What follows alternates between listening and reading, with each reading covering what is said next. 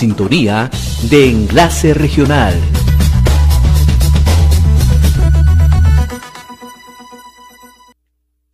Gracias José por, eh, por, el pase y así es, eh, como bien lo dijiste, Ricardo Gareca ya anunció a los eh, jugadores que van a estar presentes en la fecha doble del mes de noviembre ante Bolivia y Venezuela, ¿no? Eh, hace uno, una hora atrás se, anunció los nombres de los jugadores, pero para ir hablando de, la convocatoria, tenemos o tengo el placer de tener aquí en el programa el día de hoy a Alexander Amat, él periodista deportivo de, Deportes Arequipa, ¿no? Vamos a hablar con él justamente de, esta convocatoria que quizás ah, va a generar, va a generar alguna que otra polémica por los nombres que, que, están en esta, en esta convocatoria. Alexander, ¿cómo estás? Es un gusto tenerte aquí en el programa. Hola, ¿qué tal, Santino? Muy buenas tardes aquí. Recibo un, saludo, un caluroso saludo desde la blanca ciudad de Arequipa. Sin duda, la convocatoria del profesor Gareca ha traído, bueno, como son las convocatorias que generalmente traen mucha suspicacia, ¿no? Traen mucha polémica, digamos. Hay jugadores que eh, el, digamos, el pedido de los hinchas es que estén en, la selección y otros que de pronto no deberían estar. Sin duda va a dejar mucho que hablar esta convocatoria. Ahora, Alexander, eh, te pregunto a ti eh, específicamente, ¿qué te parece esta convocatoria? ¿Te deja tranquilo, te deja satisfecho para lo que vaya a ser Perú, tanto ante Bolivia y ante Venezuela? A ver, eh, partiendo desde lo más básico y llano, ¿no? En, el fútbol se tiene que defender bien, se tiene que generar, pero en el fútbol se gana con goles. Eh, de pronto, la, parte que deja un poquito de, mayor eh, timidez en la convocatoria es la parte delantera, ¿no? Es decir, necesitamos jugadores que puedan anotar los goles ante Bolivia. No sé si nos damos cuenta, pero el partido ante Bolivia es fundamental. Si no ganamos los tres puntos, casi, casi, no, ya casi diríamos que definitivamente no estamos en el siguiente Mundial de Fútbol. Entonces, asegurar los tres puntos contra Bolivia y luego ir a ganar los tres puntos, porque aquí estamos delicados en estas eliminatorias ante Venezuela, va a ser fundamental. Pero si contamos con jugadores, que, por ejemplo, Farfán, que lo ha hecho bien en los últimos partidos que ha jugado, pero que no es un jugador que, esté para un ritmo de 90 minutos, digamos, y mucho menos en unas eliminatorias sudamericanas que son bastante competitivas. Eh, me sorprende mucho la ausencia de, Ormeño, digamos que, está en el, en el, panorama y en la órbita de Gareca, pero que ahora eh, no está convocado cuando es un delantero por el juego aéreo eh, puede ganar mucho. no Recuerda que, Bolivia tiene el goleador de las eliminatorias sudamericanas, que es Marcelo Moreno Martín. O sea, ellos van a venir con todo por los tres puntos.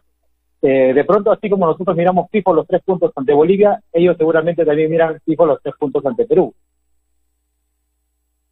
Así es, Alexander, y justamente lo que mencionas, ¿no?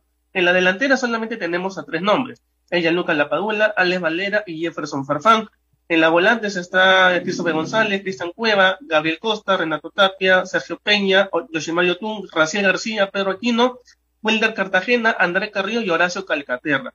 En la defensa, Miguel Trauco, Alexander Calles, Aldo Corso, que vuelven, ¿no? A la selección, Luis Abrán, Carlos Zambrano, Luis Advíncula, Ramos, Gilmar Lora, Marco López, Miguel Araujo y Nilson Loyola. Y en los arqueros están lo de siempre, ¿no? Carlos Cáceres, José Carvalho y, Pedro Galesen. Alexander, eh, en la parte de la delantera, quizás Gareca ha podido tener eh, un poquito más de nombres para la convocatoria, ¿no? Tú, de, tú lo mencionabas, era, uno de ellos era Santiago Ormeño, pero eh, ¿crees que es muy poco delanteros para esta fecha doble? Porque sabemos cómo ha venido Perú con algunas antibajos en la fecha triple anterior y se le vio que le costó mucho en la selección peruana. Esta, esta convocatoria, ¿crees que ayudará un poco en eh, el juego colectivo de Perú, tanto, primero contra Bolivia y después contra Venezuela?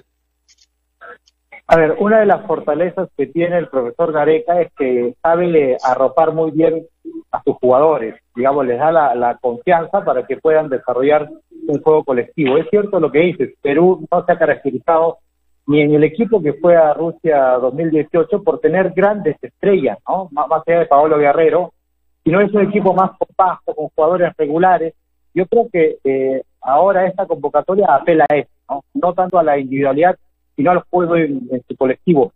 y ojalá que pueda dar frutos ante Bolivia y ante Venezuela en esta fecha doble porque, eh, reitero, ya no va a haber margen de error en adelante. Ahora, Alexander, también sabiendo eh, este partido amistoso que va a atender justamente Bolivia el 5 de noviembre ante El Salvador, digamos que va a venir un poquito entonado, por, una, por un lado, ¿no? Pero por el otro lado también va a venir cansado, desgastado, y quizás puede hacer que en ese partido tenga algún lesionado extra, por así decirlo, que quizás pueda aprovechar Perú, pero Perú igual tiene que tener cuidado, lo demostró en la altura de La Paz, que un error puede ser la diferencia en un partido. Ahora, creo que Perú no tiene que ir con eh, esa, a ver, esa confianza, esa, esa confianza en demasía, porque quizás ese también es un factor, o sería un factor importante en el en el término del desplazamiento de la selección peruana. Eh, lo que mencionas es, es bastante importante. Es decir, Bolivia, eh, más allá de lo que pueda suceder en cancha, es un equipo que va a venir con ritmo, ¿no? Es decir, tener un partido preparatorio eh, en tiempos tan cortos, sea la selección que sea, se permite una movilidad de los jugadores.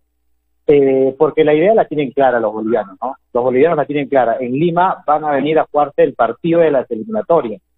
Eh, luego será otra historia contra Uruguay, me parece que juegan de local. Pero eso es eh, lo importante en ellos. Pero más allá de lo que puedan dar ellos, que seguramente van a venir con todo, es lo que pueda plantear la selección peruana, ¿no? Y ojalá que, que, que le salga todo ese día, todo el tratamiento táctico al profesor Gareca y podamos estar hablando luego de un triunfo peruano que nos mantengan con vida en la eliminatoria. Y eso esperamos, ¿no? Eso esperamos que Perú pueda de alguna u otra manera salir de la situación que está, porque ahorita hay que, hay que ser claros con esto. Ahorita Perú está prácticamente eliminado, o eliminado hasta esta altura de la competencia del Qatar 2022. Y de aquí en adelante lo único que le queda a Perú es ganar todos los partidos que vienen y sacar algún punto de visita, ¿no? Entonces, Vamos a ver cómo va la selección peruana, qué estrategias utiliza Gareca para el partido ante Bolivia y luego ya el partido ante la selección de Venezuela.